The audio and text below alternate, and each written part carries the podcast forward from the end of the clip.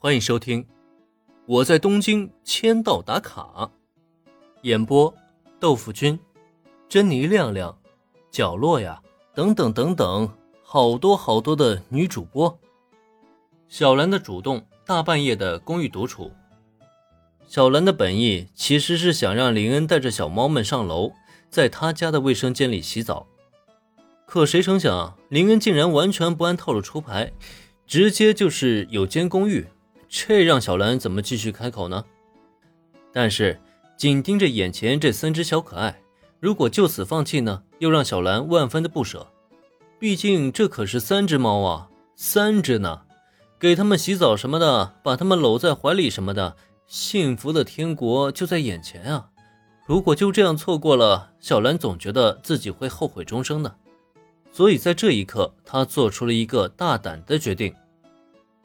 可就算林恩同学有公寓，你一个人也应该忙不过来的，对吧？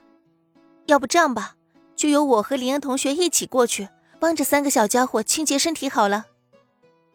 小兰是实在舍不得三只小可爱啊，她决定和林恩一起去公寓帮猫咪们洗澡。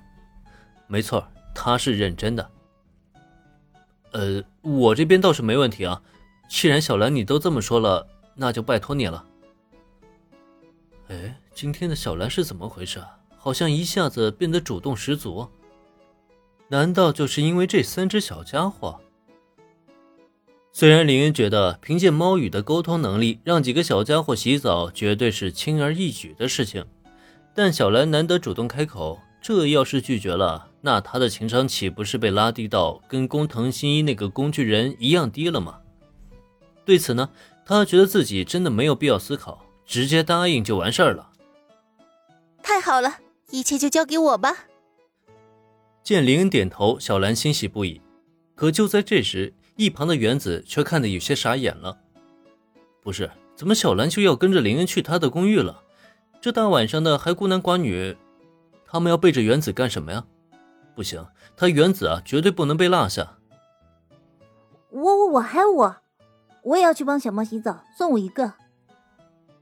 心中浓郁的危机感让原子高高举起自己的右手，如此强烈的姿态让林恩和小兰不由得纷纷露出了诧异的表情。小兰可从来不知道原子这么喜欢小动物，不过原子都这么说了，她也不会去多想。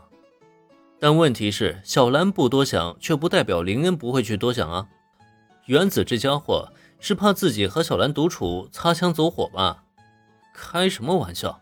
这么好的机会，怎么可能会被你破坏掉啊？虽然我是没什么意见了，但是原子，你确定你家那边没问题吗？等结束营业以后再去给猫洗澡，估计时间至少也得拖到半夜了。你的家人会担心的吧？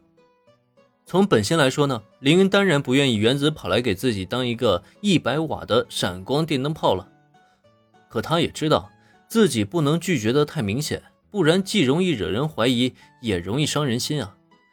幸运的是呢，拒绝原子的理由啊并不难找。作为豪门千金的原子，可是有门禁实限的，绝不可能像普通人那样随意在外面留宿啊。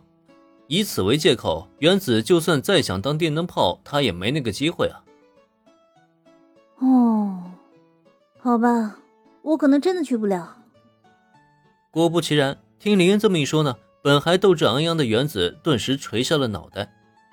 如果是前阵子也就罢了，可最近几天他那个强势的母亲一直在家里。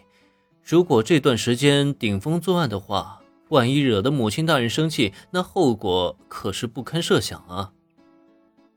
没事的，原子，就算今天没办法，等以后有时间，你也可以再找机会给羊他们洗澡的。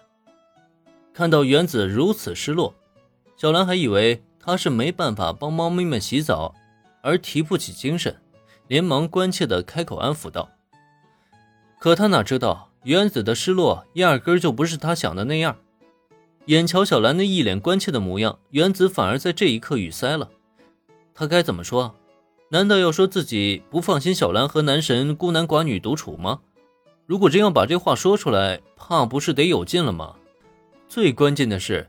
原子也觉得自己好像是以小人之心度君子之腹了。明明小兰和林恩也只是普通朋友关系嘛，至少自己对小兰还是很有信心的呀。